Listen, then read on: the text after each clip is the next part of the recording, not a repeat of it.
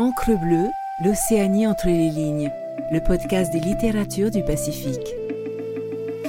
Écoutez Encre bleue, c'est s'amarrer dans le Pacifique pour une minute, pour une heure avec un texte, un auteur. Faites une pause, tendez l'oreille, c'est le murmure des livres. Extrait du bulletin SEO 356, publié par la Société des études océaniennes, lu par Mylène Raveino. Morané, un atoll isolé mais préservé. Morané est situé à environ 160 km au sud-ouest de Maria Est, l'atoll le plus proche, à 190 km au sud-est de Fangataufa et à 1390 km à l'est de Tahiti. C'est un atoll de forme ovale faisant 5 km 8 de longueur et 3 km de largeur pour une surface de terre émergée de 2,2 km et avec un lagon de 11 km dépourvu de passes de communication avec l'océan. Loin de tout, inhabité, cet atoll en dehors des routes maritimes reste très mal connu.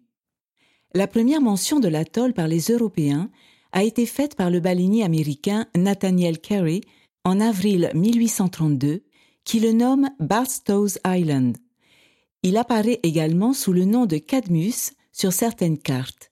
Au XIXe siècle, Morané devient un territoire français peuplé alors d'environ 20 habitants vers 1850, avec la plantation de cocotiers. Délaissé, il n'est plus visité depuis le début du XXe siècle et seuls quelques rares cocotiers subsistent. L'atoll de Morané fait partie de ces atolls fermés, sans passe, qui sont connus pour avoir chacun des peuplements terrestres et marins atypiques, mais restant peu documentés les seuls rapports existants sont issus d'une mission ornithologique de trois jours menée en mars 2003 sur un voilier à l'initiative de la Société d'ornithologie de Polynésie, la SOP Manu, et d'une mission avec différents experts locaux organisée en juin 2012, également en voilier et sur une durée de trois jours, qui ont toutes les deux permis d'avoir une bonne connaissance de l'avifaune terrestre et marine. Le côté marin, lagon et pente externe n'a été l'objet que d'un inventaire succinct, réalisé en 2012.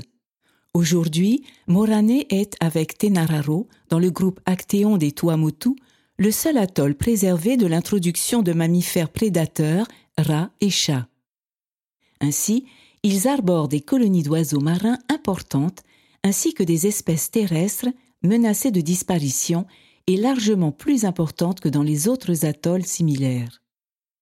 Outre sa valeur patrimoniale, la biodiversité est un des piliers de la résilience des écosystèmes terrestres coralliens face aux perturbations naturelles ou humaines, en particulier dans un contexte de changement climatique. La diversité ichthyologique, poissons, à l'instar des coraux, dépend de nombreux facteurs dont la distance au centre d'hyperdiversité indo-pacifique les Philippines, et l'isolement géographique des îles. L'essence même d'une stratégie de conservation de la biodiversité est basée sur ce contexte géographique, dans la mesure où il est essentiel d'identifier les lieux d'intérêt faunistique et floristique pour ensuite mettre en place des mesures de protection adaptées à des échelles locales, régionales ou internationales. Il nous a donc semblé particulièrement intéressant de mettre un focus sur l'atoll de Morané pour étudier la composition, la structure et la dynamique corallienne d'un des atolls les plus intacts, pristines, de Polynésie française. Dans ce contexte, nous avons organisé une expédition scientifique pluridisciplinaire du 5 au 12 novembre 2019, dont six jours passés sur l'atoll grâce au navire Braveheart, associant une équipe de neuf biologistes marins et terrestres de différentes institutions CNRS, Délégation à la recherche, EPHE, IRD, Université de la Polynésie française, Smithsonian Institution, et avec pour but d'étudier les moutous, le lagon et les récifs coralliens de cet atoll restés à un état quasi intact. Les objectifs spécifiques de cette expédition étaient de décrire la diversité terrestre de l'atoll, flore vasculaire, lichen et avifaune, celle des récifs coralliens et les biomasses de poissons de l'atoll pour comparer avec des atolls polynésiens impactés par les rats et évaluer un éventuel effet sur la dynamique des récifs coralliens. En effet, de récentes études ont montré le rôle des colonies d'oiseaux sur la dynamique des récifs coralliens au travers des nutriments apportés par le guano. Au final, cette mission a permis de réaliser un inventaire complet du lagon et des motus de l'atoll de Morané. L'étude de la végétation démontre le caractère isolé de l'atoll qui, mis à part le cocotier introduit par l'homme, ne présente que des plantes indigènes ou natives ayant colonisé l'atoll de manière naturelle. Un total de 21 espèces a été recensé pour la flore vasculaire, ainsi que quatre mousses et neuf lichens. Les peuplements d'oiseaux, caractérisés par de nombreux oiseaux nichant à même le sol, témoignent de l'absence de rats et le caractère intact de l'atoll.